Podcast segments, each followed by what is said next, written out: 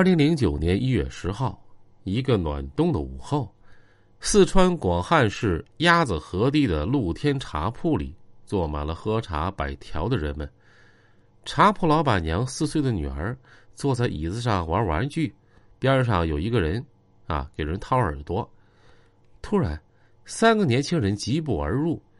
老板娘刚想问他们喝什么茶，就见三个人直接走向一桌客人。走在前面的年轻人掏出一杆枪，朝桌台边上一个毫无防备的男子就开了三枪。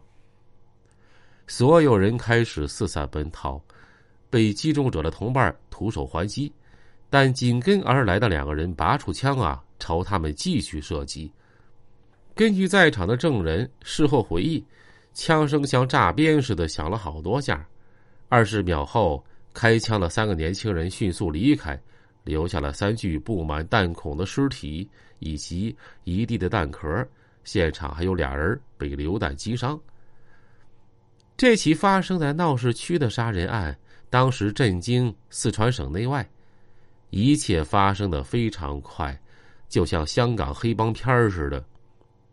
五年之后啊，谈起此事的老板娘仍然是心有余悸。枪响之后不多时。当地公安机关迅速赶到现场进行勘查盘问。鉴于案情重大，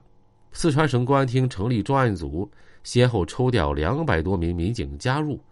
不久，专案组相继在德阳、广汉、重庆等地成功抓获直接实施枪击的犯罪嫌疑人张东华和涉案嫌犯文香卓、邝小平、袁少林、孙长兵等人，缴获枪支四支、子弹。四十发，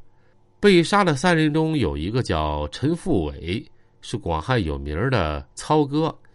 经查，死者陈富伟和刘维素有矛盾，二人在广汉势不两立。刘维，一九六九年出生，高中文化，案发时是广汉市以原实业发展有限公司法定代表人，还担任过二零零八年北京奥运会火炬手。在当地，无论是生意场上还是操社会群体中间，刘维都极有影响力。经侦查，刘维和此案有重大关联。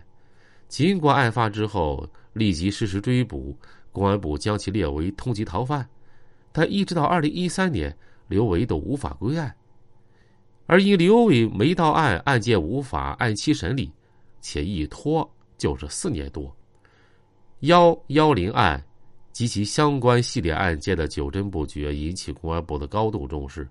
公安部成立专案组，将包括此案在内的系列案件设为“幺幺零”专案，进行跟踪督办侦查，并于二零一三年三月、四月先后指定北京、湖北两地公安机关接力侦查。随着侦查的步步深入，一个前所未见的特大涉黑犯罪集团。渐渐清晰，浮出了水面。事实上，案发之后，刘维逃逸了一阵之后，就潜回了家乡，而且一直待在广汉。前期秘密侦查发现，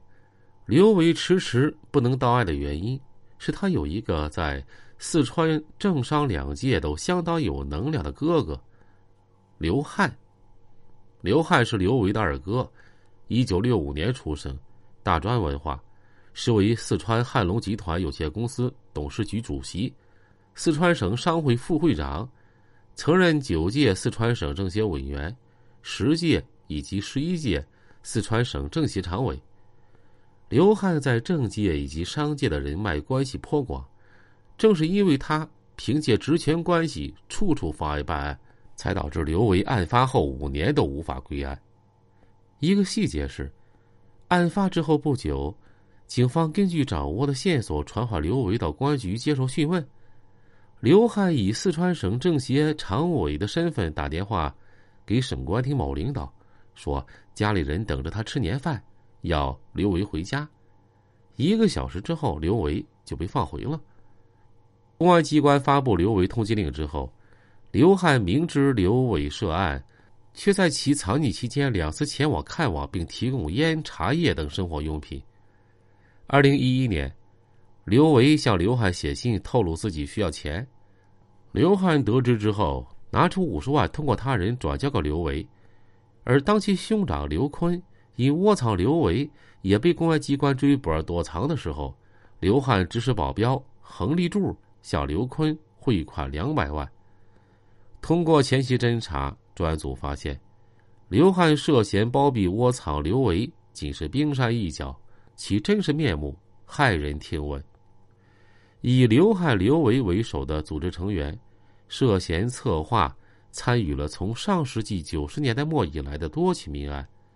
其中包括1998年绵阳小岛项目开发过程中村民熊伟被害案，1998年广汉街头周正被害案，1999年绵阳王永成被害案等等。同时，刘汉还涉嫌通过实施非法犯罪活动，谋取巨额利益。随着侦查的深入，专案组逐步摸清了刘汉、刘维涉黑犯罪集团的轮廓以及发展轨迹。一九九三年以来，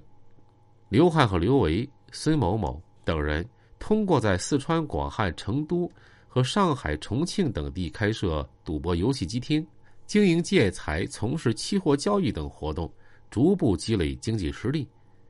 自一九九七年起，刘汉、孙某某在四川绵阳注册成立了汉龙集团，并以汉龙集团及其他经济实体为依托，伙同刘维先后网罗一批骨干成员，通过有组织的实施违法犯罪活动，或者通过其他手段获取巨额经济利益。两千年，刘汉将汉龙集团总部迁至成都。进入矿产、电力、证券、股票等行业，非法谋取暴利，短短十几年间，资产高达四百亿元，并继续以黑恶做支撑，扩张地盘，成为四川成都、德阳、绵阳等地人人皆知、闻名胆寒的大哥。同时，用金钱铺路，向当地政权组织渗透，获取四川省政协常委等头衔，织成了一张复杂的社会关系网，建立了一个庞大的组织体系。膨胀成为一个巨大的黑金帝国。